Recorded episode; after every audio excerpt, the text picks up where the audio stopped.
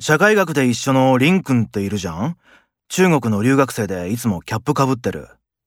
知ってる。ちょっと人見知りするタイプじゃないうん。彼さ、勉強についていけない中国人の小学生の面倒見てるらしいよ。へえ、すごいね。若いのにできた人だね。老人かよ。